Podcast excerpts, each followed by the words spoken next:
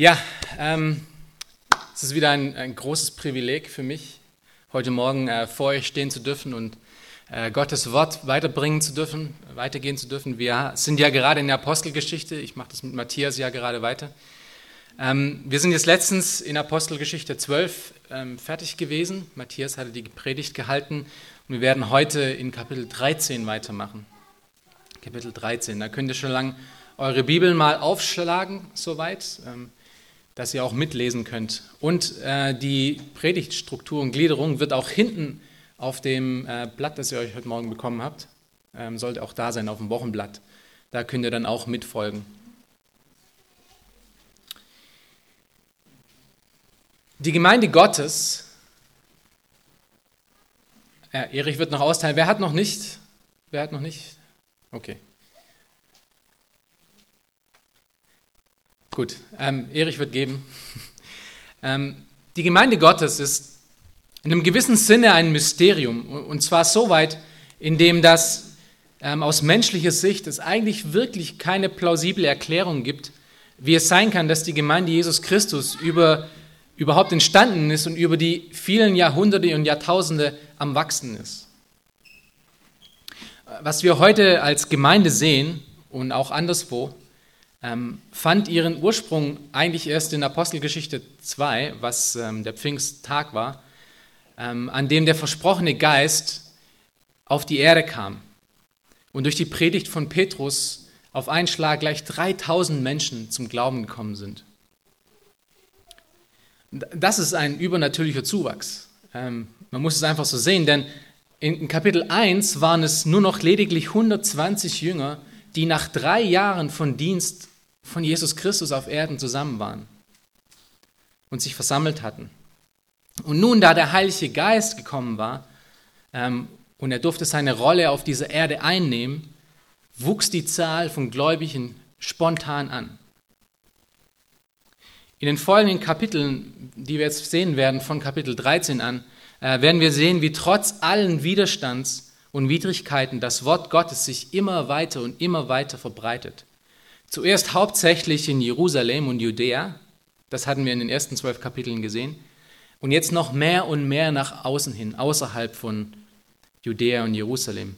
Der Wachstum der Gemeinde hier in der Apostelgeschichte kann man vergleichen mit ähm, einem Schneeball, der ganz oben auf dem Berg anfängt, so ein ganz kleiner Schneeball, und den man runterrollt. Und mit jedem Meter, den er, den er zurücklegt, nimmt er mehr und mehr und mehr Masse an. Das ist das Bild, was wir hier in Apostelgeschichte bekommen, von wie die Gemeinde am Wachsen ist. Und im Fokus von diesem ganzen Wachstum stehen immer von Gott auserwählte Diener. In der ersten Zeit, in den ersten zwölf Kapiteln, wo, hauptsächlich Gott, wo Gott hauptsächlich mit den Juden gearbeitet hat als Gemeinde, ähm, Apostelgeschichte 1 bis 12, war diese Fokusperson Petrus. Er nahm damals eine prominente Rolle ein in, in dieser ganzen Verbreitung von dem Glauben. Und das kommt nicht von ungefähr, denn Jesus Christus versprach ihm auch schon in Matthäus 16, Vers 18, wo er sagt, und ich sage dir, du bist Petrus, und auf diesen Felsen will ich meine Gemeinde bauen. Petrus nicht der Fels, sondern seine Aussage. Äh, und die Pforten des Totenreiches sollen, sollen sie nicht überwältigen. Aber Petrus wurde verwendet von Jesus Christus am Anfang als eine prominente Figur für dieses Zeugnis, was er schon abgegeben hatte. Und so baut Jesus Christus seine Gemeinde. Das sehen wir in der Apostelgeschichte die ganze Zeit. Nun, letztes Wochenende haben wir gehört, ähm, wie allen voran Herodes Agrippa diesem Wachstum versuchte Widerstand zu leisten. Er verfolgte die Leiter der Gemeinde, ähm, speziell Jakobus und Petrus, Jakobus tötete er mit dem Schwert, das haben wir gesehen in Kapitel 12, Vers 2. Und er ließ danach auch Petrus verhaften, angenommen die Idee gehabt, dass er wahrscheinlich auch ihn umbringen würde. Und so geht es immer mit Leitern ähm, von, von Gemeinden. Sie sind immer das Ziel von jedem Widerstand. Aber könnt ihr euch noch daran erinnern, was geschah? Letzte Woche, was wir gesehen haben in, in Kapitel 12. Gott holte Petrus aus dem Gefängnis heraus. Denn er war mit ihm noch nicht fertig. Ähm, Jesus Christus, Gott hatte ja gesprochen, ich will meine Gemeinde bauen. und seine Gemeinde baut er auch. Nichts und niemand kann ihm da im Weg stehen. Kein Gefängnis, kein, äh, kein Regent, niemand. Und so endet Kapitel 12, was wir letzte Woche auch gesehen haben, mit diesen Worten. Ich lese von Vers 24, Apostelgeschichte 12, Vers 24. Das Wort Gottes breitete sich aus und mehrte sich. Ein, ein guter Abschluss ähm, von, von einer Sektion, die gerade darüber gesprochen hat, wie viel Widerstand eigentlich von den herrschenden Menschen kam. Dieser rollende Schneeball, was die Gemeinde darstellt, erreichte nun neue Dimensionen. Ähm, wo vorher die jüdische Welt im Blickwinkel war, legt sich nur der Blickwinkel Gottes und die gute Nachricht davon in alle Welt hinaus. Wie Jesus es auch schon angedeutet hatte im, im großen Befehl in Matthäus 28, Vers 16 bis 20, wo er Folgendes gesagt hat. Und Jesus trat dazu, redete mit ihnen und sprach, mir ist gegeben alle Macht im Himmel und auf Erden. So geht nun hin und macht zu Jüngern alle Völker und tauft sie auf den Namen des Vaters und des Sohnes und des Heiligen Geistes und lehrt sie alles halten, was ich euch befohlen habe. Und siehe, ich bin bei euch alle Tage bis an der Weltzeitende. Amen. Und von Kapitel 13 an in der Apostelgeschichte lesen wir nun, wie Jesus Christus seine Gemeinde in alle Welt erreicht und alle Völker aufbaut. Und wie vorher auch schon Gott das auf eine Person fokussierte, nämlich damals Petrus, äh, tut er es nun in dieser Zeit, wo er mit den Heiden arbeitet, hauptsächlich mit einer anderen Person, und zwar Paulus. Nun, wir hier in der ECG, Evangeliums Christengemeinde in Hellersdorf, sind eine Gemeinde Gottes unter den Heiden. Wir verdanken unsere Existenz als Gemeinschaft der großen Mission von Paulus und Barnabas die Gott dazu erwählt hatte, um äh, das Evangelium in alle Weltende zu bringen. Und somit haben wir nun sozusagen in Kapitel 13 unsere Geburtsstunde auch. Die Geburtsstunde der Gemeinde zu den Heiden. Das ist doch wirklich ein großer Moment, den wir nicht einfach so rüber weggehen sollten. Es ist der Moment, an dem Gott angefangen hat, auch unter uns zu arbeiten, nicht nur mit seinen Leuten, nicht nur mit den Juden. Lass uns diese Verse lesen. Ich fange an in Kapitel 12, Vers 24 und wir werden in Kapitel 13, Vers 3 erstmal enden. Apostelgeschichte 12, Vers 24. Das Wort Gottes aber breitete sich aus und mehrte sich, und Barnabas und Saulus kehrten von Jerusalem zurück, nachdem sie die Hilfeleistung, die Hilfeleistung ausgerichtet hatten, und nahmen auch Johannes mit dem Beinamen Markus mit sich. Und in Antiochia waren in der dortigen Gemeinde einige Propheten und Lehrer, nämlich Barnabas und Simeon, genannt Niger, und Lucius von Kyren und Manahen, der mit dem Vierfürsten Herodes erzogen worden war, und Saulus. Und als sie nun dem Herrn dienten und fasteten, sprach der Heilige Geist, sondert mir Barnabas und Saulus aus zu dem Werk, zu dem ich sie berufen habe. Da fasteten und beteten sie, legten ihnen die Hände auf und ließen sie ziehen.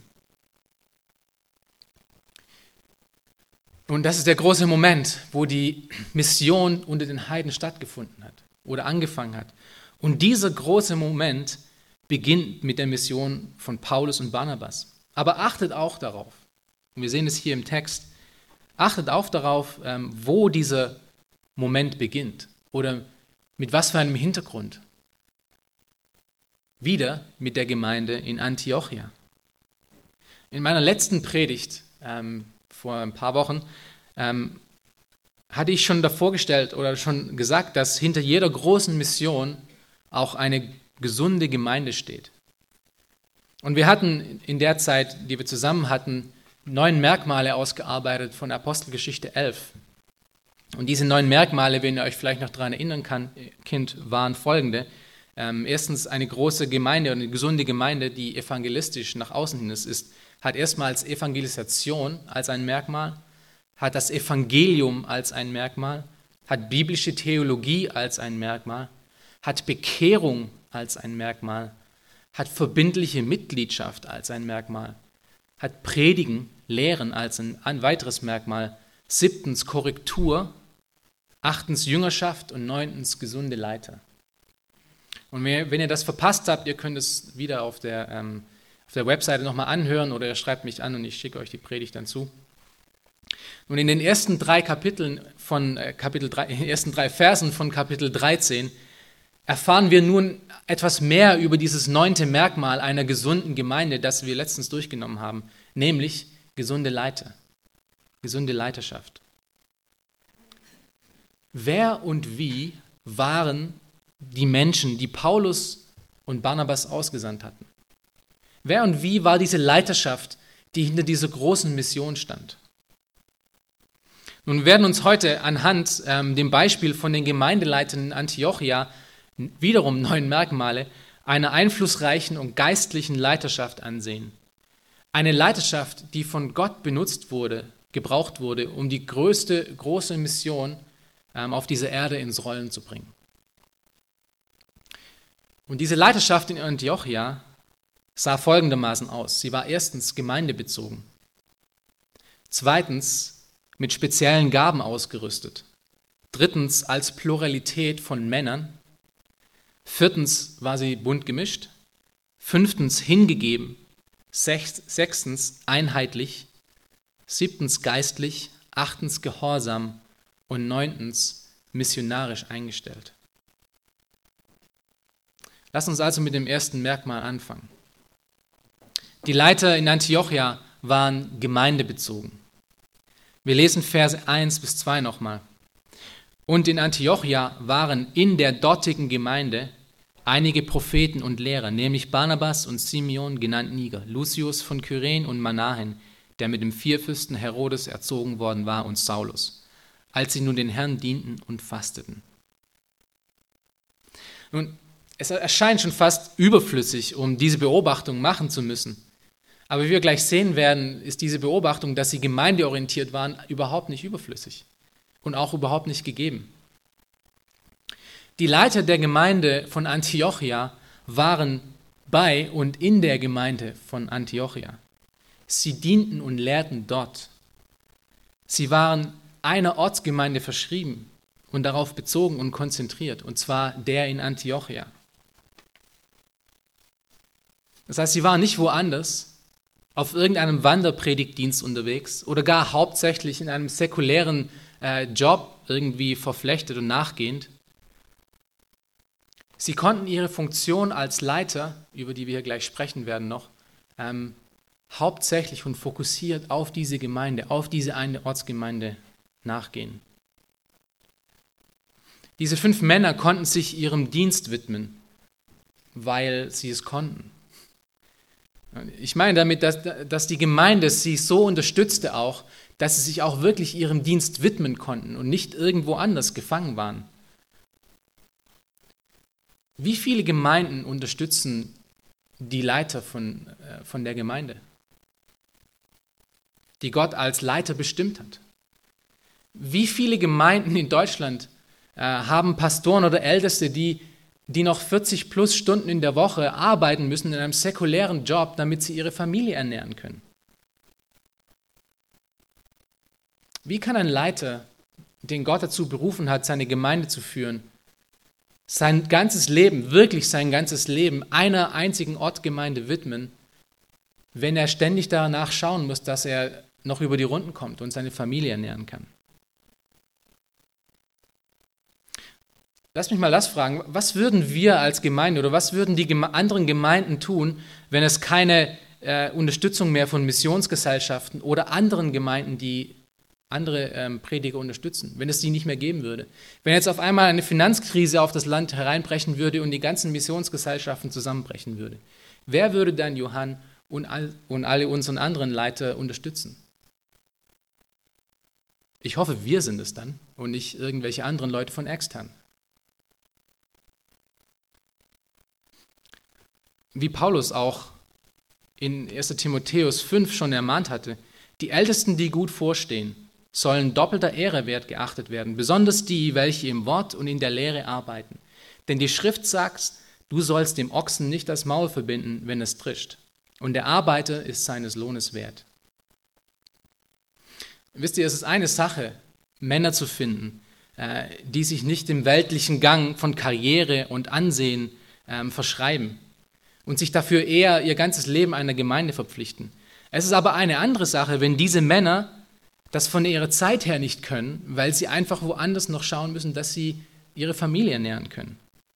Weil sie zusehen müssen, dass ähm, das alles im Rechten ist. Während der Rest der Gemeinde die Frucht ihrer Arbeit für sich selber verwendet. Das macht doch überhaupt keinen Sinn, oder? Wie viele von euch gut wissen, bin ich in Südafrika zum Glauben gekommen und äh, durfte dort sehen, wie, wie dort Gemeinden funktionieren und konnte das natürlich jetzt auch vergleichen mit dem, was ich hier in Deutschland sehe. Und äh, ich habe dort eine Gemeindeart, eine Art und Weise kennengelernt, wie, wie Gemeinde funktioniert, die ich hier in Europa sehr wenig sehe. Ähm, und wie, wie, ihr vielleicht wisst, ist Südafrika nun überhaupt kein reiches Land. Ähm, fairerweise muss man sagen, dass die Leute, die Geld haben, auch wirklich viel Geld haben. Viel mehr wie hier. Also die, die, die Differenz zwischen reich und, und arm ist viel, viel größer, als was wir hier haben. Hier haben wir eine viel breitere Mittelschicht. Aber trotzdem, insgesamt ist Südafrika ein sehr armes Land. Und ich kenne dort einige Gemeinden, die nicht größer sind als diese Gemeinde, manche sogar kleiner, 40 Leute, die es hinbringen, mindestens einen Vollzeitältesten zu unterhalten, weil sie opfernd für ihn geben, auch für ihn persönlich geben. Sie, sie verwenden das, was sie in, ihrem, in ihrer Arbeit bekommen, dafür, dass dieser Leiter Vollzeit bei ihnen sein kann und sich Vollzeit auf das Studium von der Bibel konzentrieren kann. Lass mich mal fragen, was ist denn in Europa geschehen? Was ist denn in Deutschland geschehen? Wie kann es sein, dass eine Region, die allgemein dargestellt wird als wohlständig, es, es sich nicht leisten kann, Vollzeit, ähm, Vollzeitpastoren oder Älteste zu unterstützen? Dass sie auf andere Gemeinden oder Missionsgesellschaften angewiesen sind? Das macht nun wirklich keinen Sinn, wenn wir das vergleichen. Andere Gemeinden, die viel weniger Einkommen haben, ich spreche jetzt nicht nur speziell von dieser Gemeinde, ich spreche jetzt allgemein. Andere Gemeinden, die viel weniger Einkommen haben, bringen es hin, um mindestens eine Person Vollzeit alleine durch ihre Unterstützung ähm, abzustellen. Und es nimmt einen dann auch kein Wunder, dass, dass es viele Gemeinden in Deutschland gibt, die am Kränkeln sind. Wie die Hirten, so die Schafe. Wie die Kanzel, so die Nation. Natürlich ist fehlende Unterstützung nicht das einzige Problem, weshalb wir in einer Hungersnot sind, aber es trägt dazu bei. Und meine Vermutung ist, dass viele Christen es einfach nicht mehr wichtig finden oder wichtig genug finden, Gottes Wort rein und unbetrübt zu hören. Der Individualismus ist ihnen viel wichtiger geworden, denn zur Gemeinde geht man eigentlich eher nur noch, um Gemeinschaft zu haben, nicht um Gottes Wort zu hören, rein ohne irgendwelche Einflüsse und sich davon verändern zu lassen. Viele Menschen in Europa und in Deutschland haben sich zu sehr an Zuckerwatte-Predigten durch Zuckerwatte-Ältesten gewöhnt, dass sie sich noch kaum daran erinnern können, wie es ist, wirklich ordentliche Kost zu essen. In Europa herrscht wirklich eine Hungersnot, eine geistliche Hungersnot. Und ein Grund dafür ist, dass es immer weniger Männer gibt, die sich darauf konzentrieren können oder sogar konzentrieren wollen, was Gott von ihnen abverlangt als Leiter in der Gemeinde. Jedenfalls war das in Antiochia nicht so. Diese fünf Leiter, von denen wir gerade hier gelesen haben, sie konnten sich Vollzeit auf ihre Arbeit konzentrieren. Der Fokus der Gemeinde war korrekt und so war auch der Fokus von den Leitern korrekt. Nun, lasst mich mal persönlich werden. Wie sieht es bei euch aus? Wie sieht es bei dir aus? Wie sieht es bei mir aus? Sind wir vom Charakter her gemeindebezogen? Unterstützen wir dabei die Leitung mit unseren Opfern, entweder Geld oder Zeit, dass sie auch das tun können, zu was sie eigentlich gerufen sind? Oder kommen wir her wie in einem Kino, setzen uns rein, hören zu und gehen wieder? und haben ansonsten nichts mit der Gemeinde zu tun oder relativ wenig mit der Unterstützung davon. Dass die Dinge hier funktionieren, ist kein Selbstläufer. Dass Leute sich Vollzeit geistlich um andere kümmern, kümmern können, ist kein Selbstläufer.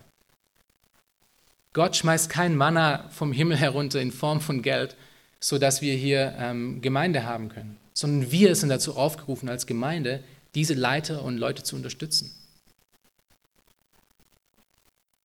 Das zweite Merkmal von diesen geistlichen Leitern, das erste war, ähm, dass sie gemeindebezogen waren. Das zweite Merkmal ist, dass Gott sie mit speziellen Gaben ausgerüstet hatte. Und wir sehen das in Vers 1. Schaut euch nochmal an. Und in Antiochia waren in der dortigen Gemeinde einige Propheten und Lehrer. Es waren nicht nur irgendwelche Leute, die gerade Zeit hatten, die äh, eventuell hier ähm, die Gemeindeleitung angenommen haben, weil es sonst keiner gemacht hat, sondern es waren Leute, es waren Männer, die Gott speziell für diese Leitung ausgerüstet hatte und ihnen auch Gaben gegeben hatte. Und diese Gaben waren zwei spezielle und wir kommen mit diesen zwei Gaben jetzt in ein heikles Thema rein. Ähm, diese fünf Leiter der Gemeinde Antiochia hatten speziell zwei Funktionen. Propheten und Lehrer. Und das sind übrigens zwei unterschiedliche Funktionen und Aufgaben. Einmal Prophet und einmal Lehrer. Nun, ich habe mir vorgenommen, dass äh, bei, bei, der nächsten Gelegenheit, die, äh, so Gott will, am 21.08. diesen Monat noch kommen wird, den Sachverhalt von Propheten im Neuen Testament etwas genauer zu belichten. Deswegen werde ich jetzt heute nichts groß dazu sagen, ähm, weil es ist schon eine Frage, was waren denn diese Propheten in der, in der, neuen, äh, in der neutestamentlichen Gemeinde. Wieso haben wir das nicht mehr? Sollten wir sie vielleicht heute auch noch haben? Das würde aber leider diese Predigt jetzt sprengen, wenn wir diesen Sachverhalt allein annehmen werden. Aber eins muss sichtbar sein ähm, in, dieser, in dieser Hinsicht, und zwar, dass es lediglich fünf Männer waren, die diese Gabe bekommen haben, oder? Es war nicht die ganze Gemeinde voll von Propheten und Lehrern, sondern es waren diese fünf. Und das mag für einige Zuhörer vielleicht ein Schock sein. Vielleicht fragst du dich, aber was ist denn mit der, mit der allgemeinen Priestertum der Heiligen? Sind wir denn nicht dazu aufgefordert, auch zu lehren und zu leiten, und zwar alle, nicht nur fünf Leute? Und die Antwort ist eine typische Predigerantwort, ja und nein. Wir lesen es mal in Petrus, 1. Ähm, Petrus, Kapitel 2, Vers 9. Ihr aber seid ein auserwähltes Geschlecht, ein königliches Priestertum, ein heiliges Volk, ein Volk, das Erfolg des Eigentums, damit ihr die Tugenden dessen verkündet, der euch aus der Finsternis, Finsternis berufen hat zu einem wunderbaren Licht. Ja, wir alle sind dazu aufgerufen, die Tugenden Gottes zu verkündigen. Wir sind alle Botschafter Christi, und zwar alle von uns. Ähm, wir lesen das in 2. Korinther äh, Kapitel 5. Und in dem Sinne sind wir Evangelisten und auch Prediger, und zwar alle von uns. Aber nein, die Leitung der Gemeinde hat Gott augenscheinlich speziell für gerufene Männer, für speziell dafür gerufene Männer gegeben. Das war nicht nur in Antiochia so. Wir brauchen nur erstmal in 1 äh, Timotheus 3 und Titus 1 uns anschauen und sehen dasselbe Bild. Die Männer die für das von Gott gegebene Amt der Ältesten qualifiziert sind, sind einfach wenige. Es sind nicht alle. Schaut euch mal die Voraussetzungen an. 1 Timotheus 3, Verse 2 bis 7. Nun muss aber ein Aufseher untadelig sein, Mann einer Frau, nüchtern, besonnen, anständig, gastfreundlich, fähig zu lehren, nicht der Trunkenheit ergeben, nicht gewalttätig, nicht, nicht nach schändlichem Gewinn strebend, sondern gütig, nicht streitsüchtig, nicht geldgierig. Einer, der seinem eigenen Haus gut vorsteht und die Kinder in, Unordnung hält, in, in Unterordnung hält, mit aller Ehrbarkeit, nicht in Unordnung. Wenn aber jemand sein eigenes Haus nicht vorzustehen weiß, wie wird er die Gemeinde Gottes, für, wie, wie wird er für die Gemeinde Gottes sorgen? Kein Neubekehrter, damit er nicht aufgeblasen wird und in das Gericht des Teufels fällt. Er muss aber auch ein gutes Zeugnis haben von denen außerhalb der Gemeinde, damit er nicht in üble Nachrede und in die Fallstricke des Teufels gerät. Wer ist schon so? Sind wir nicht alle dazu aufgerufen worden, hier von Paulus den Charaktereigenschaften auch äh, Sorge zu tragen und danach auch zu wachsen? Ja, aber nicht alle kommen an oder nicht alle sind da. Übrigens, diese fünf Männer, so nebenbei noch, äh, diese fünf Männer waren für diesen Moment nur temporär. Diese Gaben von Propheten und, und Lehrern werden wir in der nächsten Predigt hoffentlich sehen, ähm, war für eine gewisse Zeit nur, die später durch Älteste ersetzt wurde. Weil Paulus hatte die Älteste auch in ähm, Antiochia erst in Kapitel 14 eingesetzt, noch nicht hier in Kapitel 13. Und Ältesten haben von Gott definierte Gaben und Aufgaben auch bekommen und Prophetie fällt da nicht darunter. Deswegen sehen wir das auch nicht mehr. Aber es ist gut möglich, dass die drei, ähm, also ausgenommen von Paulus und Barnabas, dass die anderen drei dann auch die Ältesten wurden. Lass mich mal wieder fragen, wie sieht es bei dir aus? Kennst du dich mit deinen Gaben aus? Lebst du deine Gaben auch wirklich aus? Weil wie ihr vielleicht wisst oder auch nicht wisst, in 1. Korinther 12 sind, äh, ist es ziemlich deutlich, dass Gott uns bei der Errettung spezielle Gaben gibt. Und zwar jedem Einzelnen individuell mehr von der einen als von der anderen. Das heißt, wir haben alle geistliche Gaben bekommen für den Dienst in der Gemeinde und für den Dienst in der Welt. Wissen wir, was unsere Gaben sind? Und leben wir diese dann auch aus? Ein drittes Merkmal von diesen äh, Leitern in der Gemeinde in Antiochia war, dass sie eine Pluralität von Männern waren. Und wir sehen das auch nochmal in Vers 1. Und ihr seht da äh, in der Hälfte davon, da steht nämlich Barnabas und Simeon, genannt Niger, Lucius von Kyren und Menahen, der mit dem Vierfürsten Herodes erzogen war, und Saulus. Und das ist eine weitere unscheinbare erstmal, aber wichtige Beobachtung. Und zwar, dass diese fünf Leiter allesamt zusammen Männer waren. Sie waren Männer und zwar nicht nur einer, sondern eine Pluralität davon, also eine Mehrzahl. Gott hat die, die Rolle des Gemeindeleitens an Männern übertragen und nicht an Frauen. Nicht um sie auszugrenzen, sondern weil er für die Frauen eine andere Rolle hat. Eine genauso wichtige Rolle. Das bedeutet aber auch, dass dieser Aufruf für Gemeindeleiter erstmal an uns Männer geht. Und es ist schon traurig zu sehen, dass diese Begebenheiten, die, die wir im Garten von Eden äh, gefunden haben oder sehen, wir auch immer wieder und immer wieder in unserem tagtäglichen Leben sehen können. Als Eva diese Frucht nahm und zu essen ansetzte, wo, wo war Adam? War er weg? Nein, nein, Adam war da. Er stand neben ihr und sah ihr zu. Gott hatte ihn aber als Oberhaupt eingesetzt. Gott hatte ihm gesagt, dass man nicht von diesem Baum essen darf. Aber er stand wie belämmert, belämmert daneben und schaute zu, wie sie Sünde in die Welt brachte. Ich nenne das gerne den Waschlappeneffekt, denn da war nichts von dieser Führerschaft, von dieser Leiterschaft, die Gott ihm gegeben hat. Und seit diesem tragischen Tag ist es auch Teil des Fluches geworden, dass die Frau die Position und Rolle des Mannes einnehmen will, und zwar die Leiterschaft. Geht einmal in eine ganz normale äh, Landesgemeinde und ihr werdet ein ähnliches Bild beobachten. Mehr Frauen dienen im Gottesdienstteam als Männer. Ich habe es immer wieder gesehen die, die Männer sind da, aber die sitzen alle lammfromm in der ersten Reihe. Es ist aber natürlich auch mal so, dass wenn die Männer nicht ihre Rolle, äh, sich ihre Rolle nicht annehmen, die Frauen versuchen werden, diese Rolle zu füllen, weil irgendjemand muss ja die Gemeinde leiten, Irgend, irgendjemand muss ja Dinge tun, die Gott einen gerufen hat. Das ist aber nicht Gottes Plan. Gottes Plan ist es, für Männer zu leiten, nicht zu Hause zu sitzen oder ihre, ihre leitenden Frauen zu begleiten.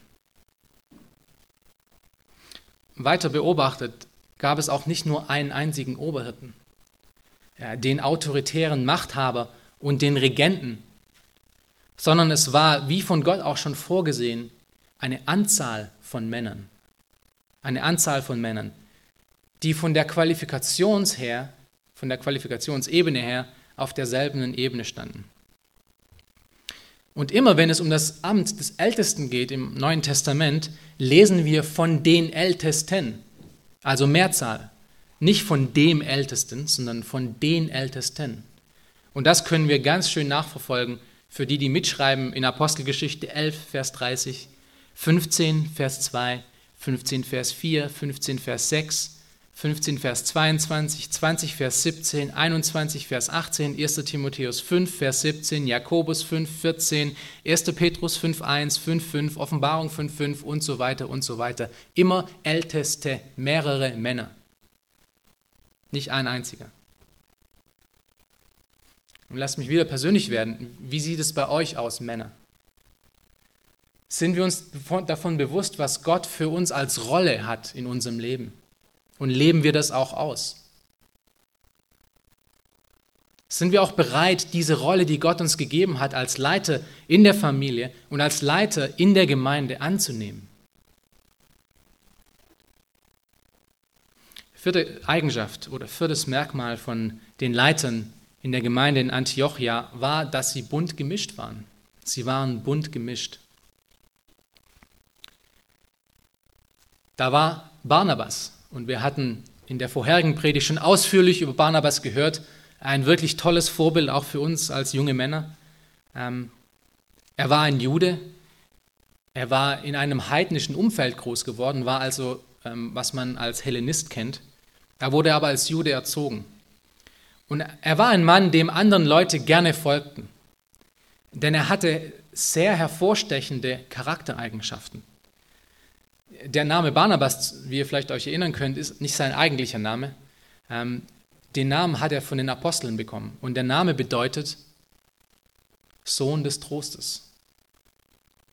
Also Barnabas war von seiner Charaktereigenschaft und Natur her ein natürlicher Seelsorger. Er hat sich um Leute gekümmert. Er war positiv und er war überzeugt, wie wir auch in Apostelgeschichte 11 sehen können. Als er nach Antiochia kam, fand er alles toll und hat die Leute unterstützt und hat, hat sich dann gleich in, in, in das Geschehen reingeschmissen. Er war da und hat ermutigt. Das ist, wer Barnabas war. Ein gestandener Mann, der unter den, unter den ähm, Aposteln auch gleich als Leiter angenommen wurde und auch ausgeschickt wurde nach Antiochia. Dann gab es da noch in Antiochia als Leiter Simeon, genannt Niger. Nun, Niger könnte höchstwahrscheinlich von dem oder kommt wahrscheinlich von dem lateinischen Wort für schwarz oder dunkel. Und so könnte das auf die Herkunft von Simeon ähm, Aufschluss geben, und zwar, dass er höchstwahrscheinlich von Afrika kam. Ansonsten wissen wir eigentlich sehr wenig im Neuen Testament über, wer diese Person ist.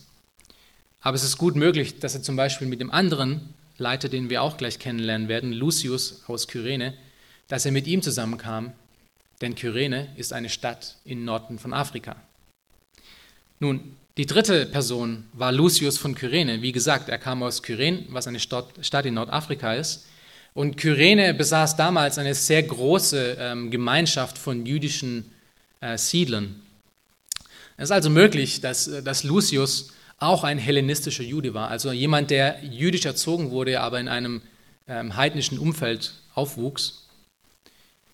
Allerdings ist der, natürlich der Name Lucius nicht gerade jüdisch. Ähm, deshalb kann es auch gut sein, dass er wahrscheinlich ein Heide war. Dann gab es ähm, auch Manahen in dieser Gemeinde. Und Manahen, über ihn wird gesagt, dass er in der Familie von dem Vierfürsten Herodes, das ist Herodes der Große, der Johannes hat hinrichten lassen, erzogen worden ist. Und wahrscheinlich ist Manahen auch ähm, von heidnischer Herkunft. Aber er genoss natürlich durch seine Ausbildung, durch sein, wo er aufgewachsen ist, durch sein Umfeld, eine sehr gute Ausbildung, kann man davon ausgehen.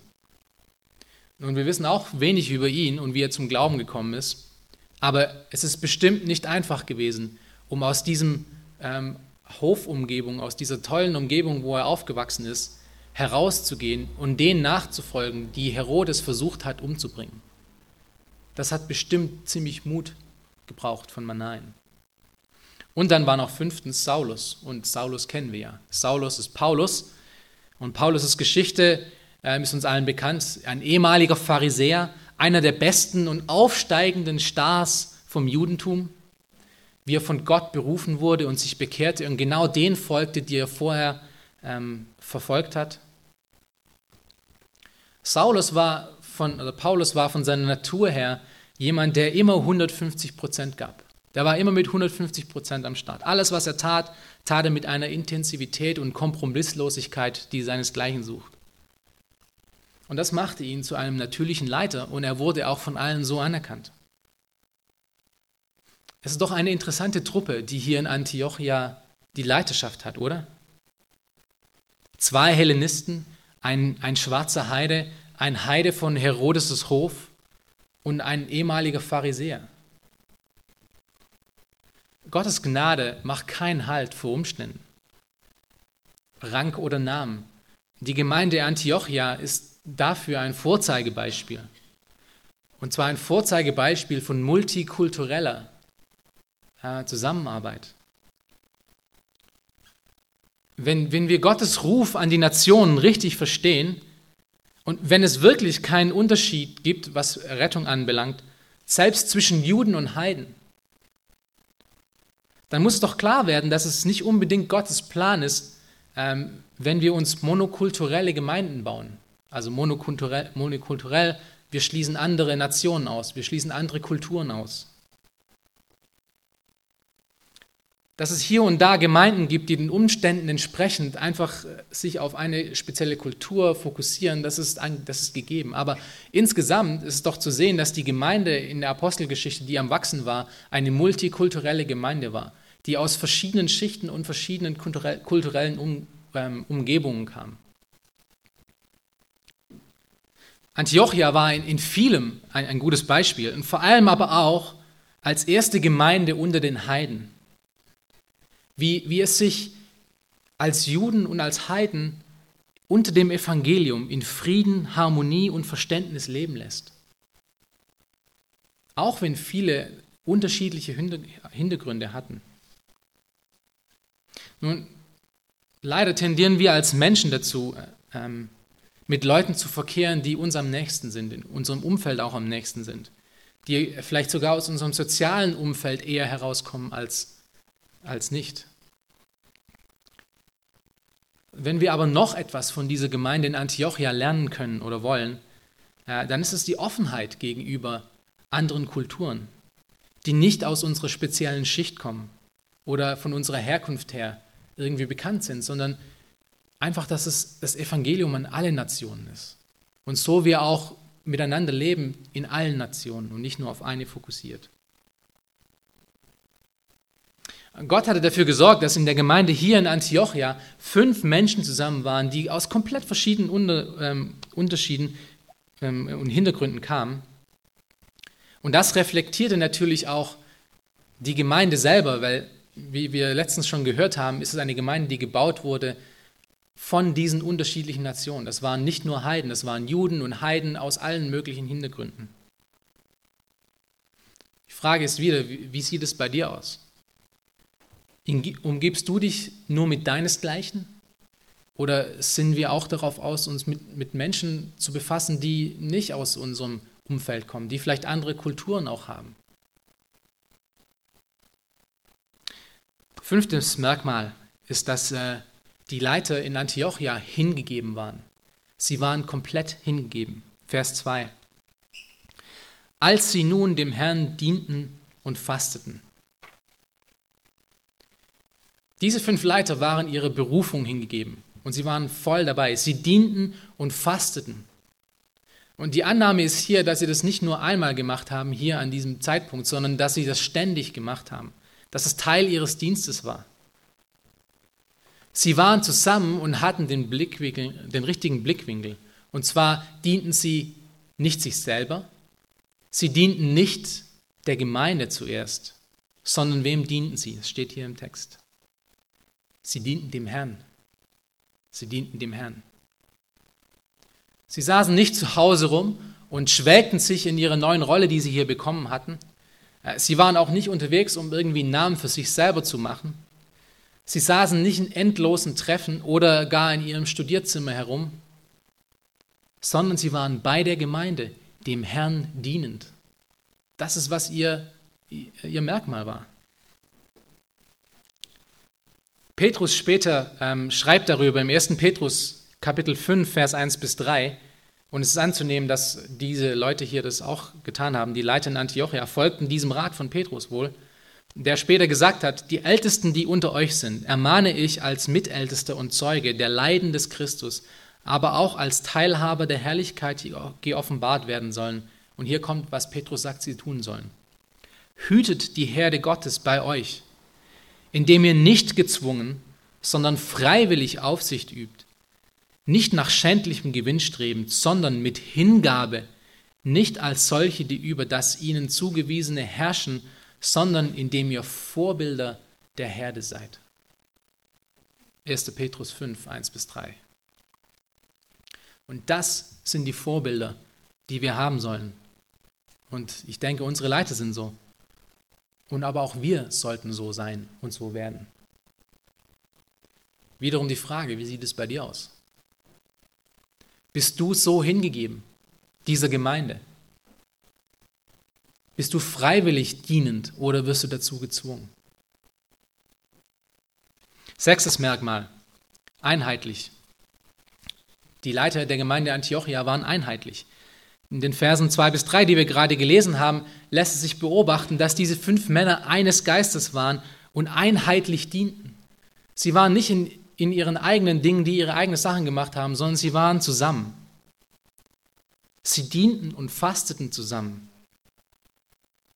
Es waren keine geistlichen Einzelgänger, die ihren eigenen Geschichten verfolgten, sondern sie zeugten durch ihre Einheit von, dem Einheit von der Einheit des Evangeliums. Wie Jesus es zum Beispiel auch in Johannes 17 in dem großen Gebet an, an seinen Vater ähm, aufzeigt, wenn er sagte, ich bitte aber nicht für diese allein, sondern auch für die, welche durch ihr Wort an mich glauben werden, auf dass sie alle eins seien, gleich wie du, Vater, in mir bist und ich in dir, auf dass auch sie in uns eins seien, damit die Welt glaube, dass du mich gesandt hast. Und ich habe die Herrlichkeit, die du mir gegeben hast, ihnen gegeben, auf dass sie eins seien, gleich wie wir eins sind und ich ihn und du in mir, damit sie zu vollkommenen Einheit gelangen und damit die Welt erkenne, dass du mich gesandt hast und sie liebst, gleich wie du mich liebst. Johannes 17, Vers 20 bis 23. Jesus' Gebet also an sein Vater ist, dass durch die Einheit ähm, unter Christen und der Einheit in der Gemeinde um die Wahrheit, um das Evangelium herum, die Welt erkennt, dass Jesus Christus wirklich gekommen ist und Gott auch ihn geschickt hat. Eine um das Evangelium vereinte und biblisch qualifizierte Leidenschaft vermag in dieser Welt unheimlich viel anrichten. Denn Gott kann diese Menschen ungehindert von eigenen Agenda gebrauchen. Wenn ich aber als, als Leiter einer Gemeinde meine eigene Agenda verfolge, mein eigenes Zeug mache und alle anderen außen vor lasse, verliere ich einiges an Einfluss. Und solch eine Einheit sehen wir hier in Kapitel 13, herrschte in Antiochia unter den Leitern. Und das ist der Grundstein, den, äh, den Gott dazu benutzte, um eine geistlich starke, wachsende Gemeinde für die große Mission, die Gott äh, gewählt hatte, zu benutzen. Wiederum die Frage, wie sieht es bei dir aus? Strebst du nach Einheit in der Gemeinde? Strebst du nach Einheit mit anderen Christen? Oder bist du lieber ein Eigenbrötler, kochst deine eigene Suppe, machst deine eigenen Sachen? Denn Gott hat dich ja gerufen und äh, nicht uns zusammen. Das siebte Merkmal ist, dass sie geistlich sind. Und das ist ein wichtiges Merkmal. Äh, die Leiter in der Gemeinde von Antiochia waren geistlich. Vers 2 nochmal. Als sie nun dem Herrn dienten und fasteten, sprach der Heilige Geist, sondert mir Barnabas und Saulus aus zu dem Werk, zu dem ich sie berufen habe. Die Leiter in Antiochia waren nicht nur eines Geistes, sondern waren auch noch geistlich. Das heißt, sie waren geführt vom Heiligen Geist. Und dieses Erkenntnis, Erkenntnis oder erkenntlich dadurch, dass der Heilige Geist zu ihnen sprach und sie führte und beauftragte, zwei der wichtigsten Personen in dieser Gemeinde auszusenden. Paulus gibt später äh, die Anweisung an die Epheser, die folgendermaßen klingt. In Epheser 5, Vers 18 sagte, darum seid nicht unverständig, sondern seid verständig, was der Wille des Herrn ist. Und berauscht euch nicht mit Wein, was Ausschweifung ist, sondern werdet voll Geistes. Und dieses sondern werdet voll Geistes spricht darüber, dass wir vom Geist gefüllt werden, in dem Sinne von Geist geführt werden, nicht von anderen Dingen, nicht von Alkohol, nicht von weltlichen Dingen, sondern dass wir vom Geist geführt sind. Nun, wie genau der Heilige Geist zu diesen fünf gesprochen hat Ob es eine Stimme war oder ein Eindruck oder äh, was auch immer es war, wird nicht erklärt. Und wenn es nicht erklärt ist, ist es auch egal. Aber die, Ein die Anweisung des Heiligen Geistes ist zu beobachten, dass es nichts Neues war. Es war keine neue Offenbarung an, an äh, diese fünf Leiter, sondern es war der große Missionsbefehl von Jesus Christus. Nur speziell angewandt auf zwei Personen. Der Heilige Geist ist der Teil von Gott, der äh, in uns die Schrift erleuchtet. Wenn, wenn wir uns mit Gottes Wort befassen, ist es der Heilige Geist, der das Wort, das wir lesen, anwendet auf unser Leben. Es ist gut möglich, dass die Leiter der Gemeinde, die gerade im Gebet waren ähm, und über diese Worte nachsandten oder auch gebetet haben, dass der Heilige Geist mit ihnen dadurch sprach.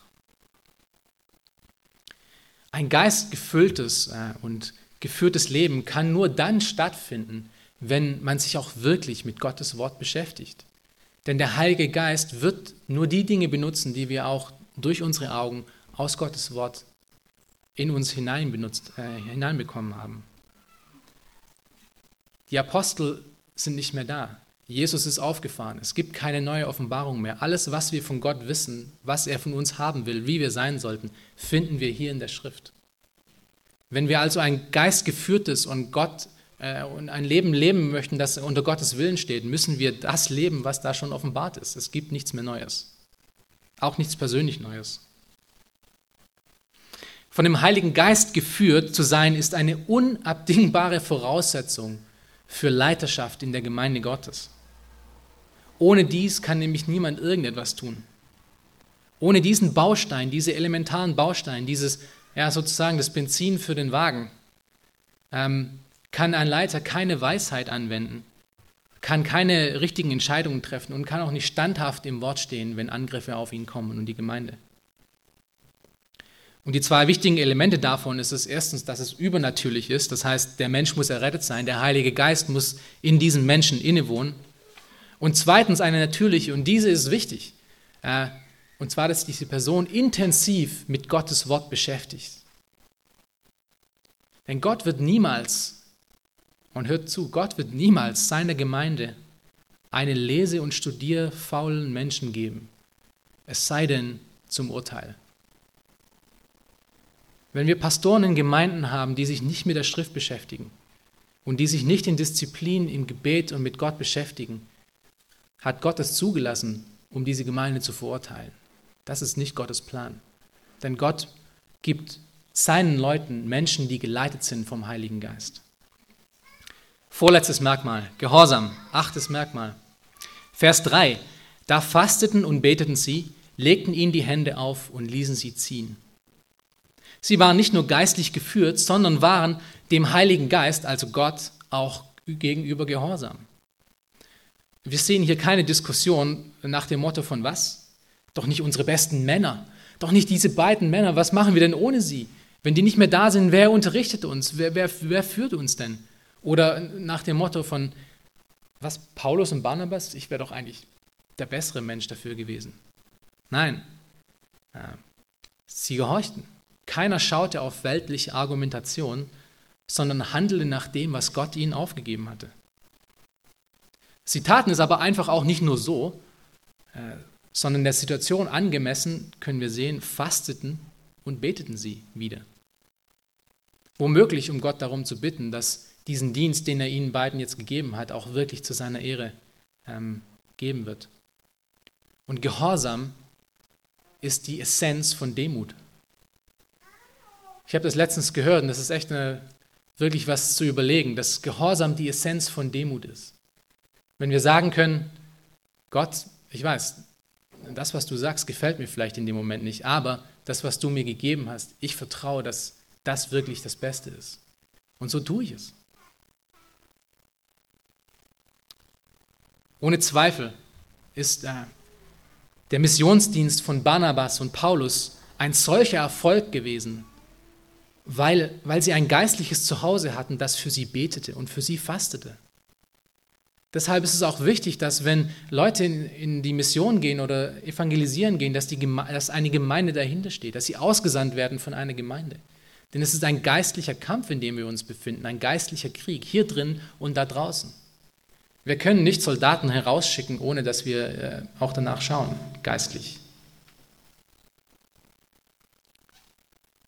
Und wir sehen hier noch, ähm, dass als sie ausgesandt wurden, äh, dass ihnen die Hände aufgelegt wurden. Ich wollte das noch kurz kommentieren.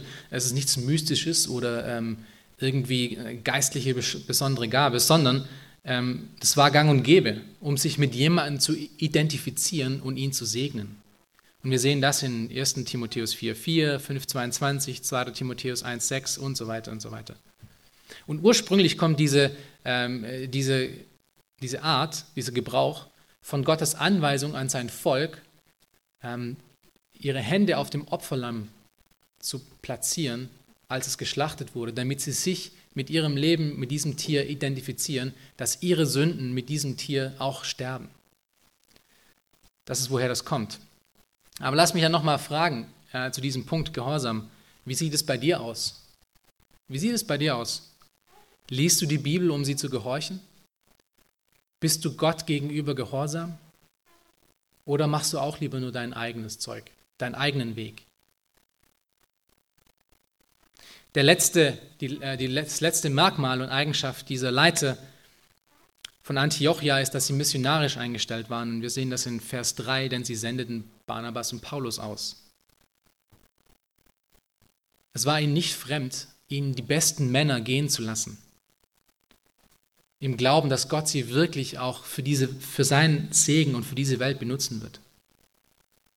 Und wir können davon ausgehen, dass sie selber, genau gerade diese, Leu diese Leute in Antiochia, von dem Wert ähm, wussten und den auch zu schätzen wussten. Denn sie selber sind ja alle durch diese Art und Weise zum Glauben gekommen. Von jemand, der wohin ging als Missionar und ihnen das Evangelium gepredigt hatte. Faulheit und Trägheit in Evangelisation und Missionsdienst ist dadurch bedingt, dass wir selbstzentriert und ich-bezogene Leben führen, oder? So wie ich anfange zu vergessen, ähm, wie und mit welcher Gnade Gott mich gezogen hat, wie er andere Menschen und vor allem ihre Opfer, die sie gegeben haben, dazu benutzt hat, um mich zum Glauben zu bringen. So wie ich das vergesse, so erkalte ich auch mit meinem Feuer gegenüber Evangelisation und Mission.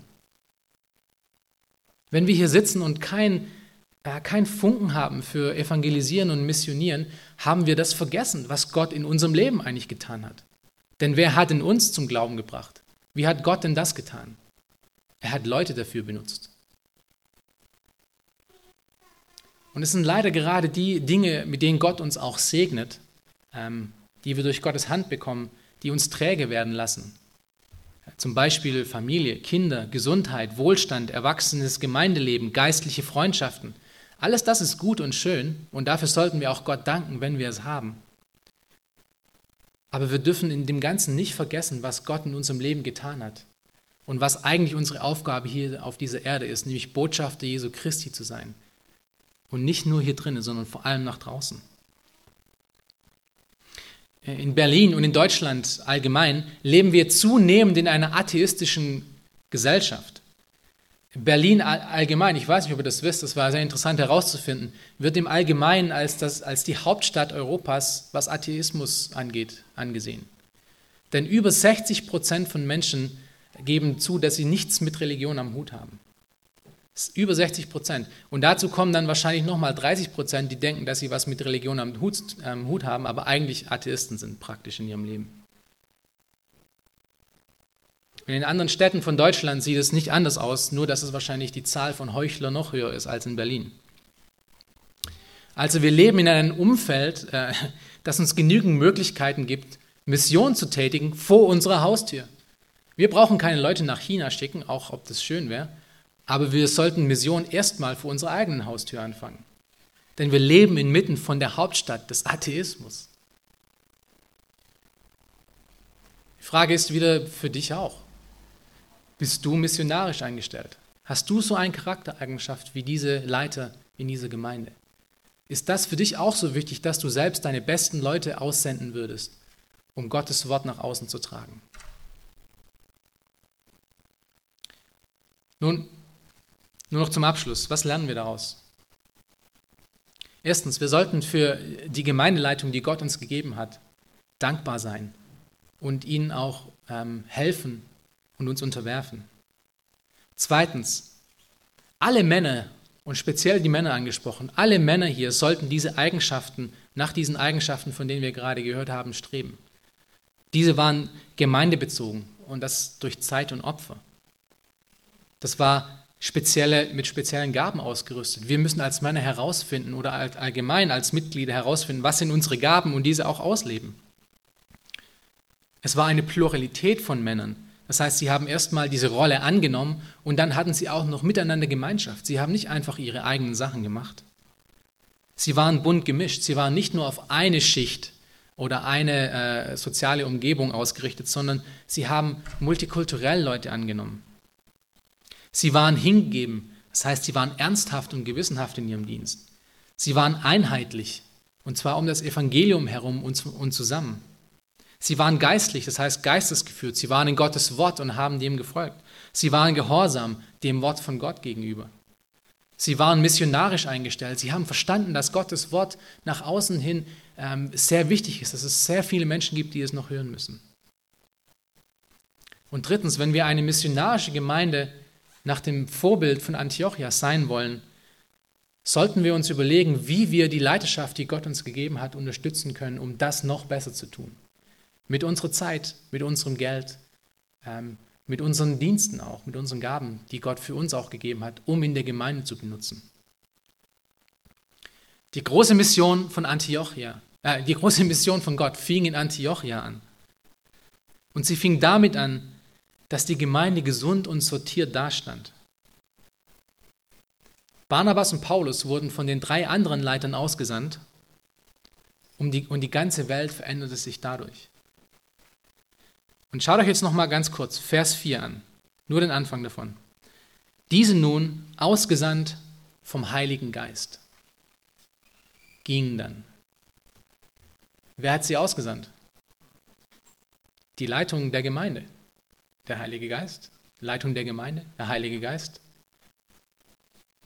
Die Aktion einer Gemeindeleitung, die diesen Merkmalen entspricht, kann ihre Aktion als Gottes Wille und Gottes Aktion leben, denn sie leben schon in Gottes Wille. Deshalb war die Aktion, die diese drei hier getan haben, als sie gehorsam waren gegenüber dem Heiligen Geist, auch Gottes Aktion. Nun lasst uns dafür sorgen, äh, dass auch in dieser Gemeinde unsere Leiter das auch tun können sich darauf konzentrieren können, auf das, was sie tun sollten, dass sie ihre Charaktereigenschaften dahingehend auch ausleben können. Und dann werden wir auch einen positiven Einfluss haben auf die Umwelt um uns herum. Amen. Ich möchte euch noch, ich habe das letztens auch schon getan, ähm, Bücher vorstellen. Und letztens hatte ich euch das schon vorgeschlagen, neun, Merkmal, ein, neun Merkmale einer gesunden Gemeinde bei Mark Dever. Das ist, äh, glaube ich, zum Großteil ein sehr gutes Buch zu dem, was ich, was ich gelesen habe. Ein weiteres, was jetzt speziell ähm, heute betrifft, ist Geistliche Leidenschaft von Oswald Sanders. Und äh, wenn ihr euch ein Buch sucht, vor allem als Männer, wenn ihr, euch, wenn ihr ein Buch wollt, das euch wirklich zerschneidet und ähm, zerrupft, ist das wirklich ein gutes Buch. Weil es ist äh, immer sehr, sehr konfrontierend, konfrontierend und fragt immer sehr gute Fragen in unserem eigenen Leben.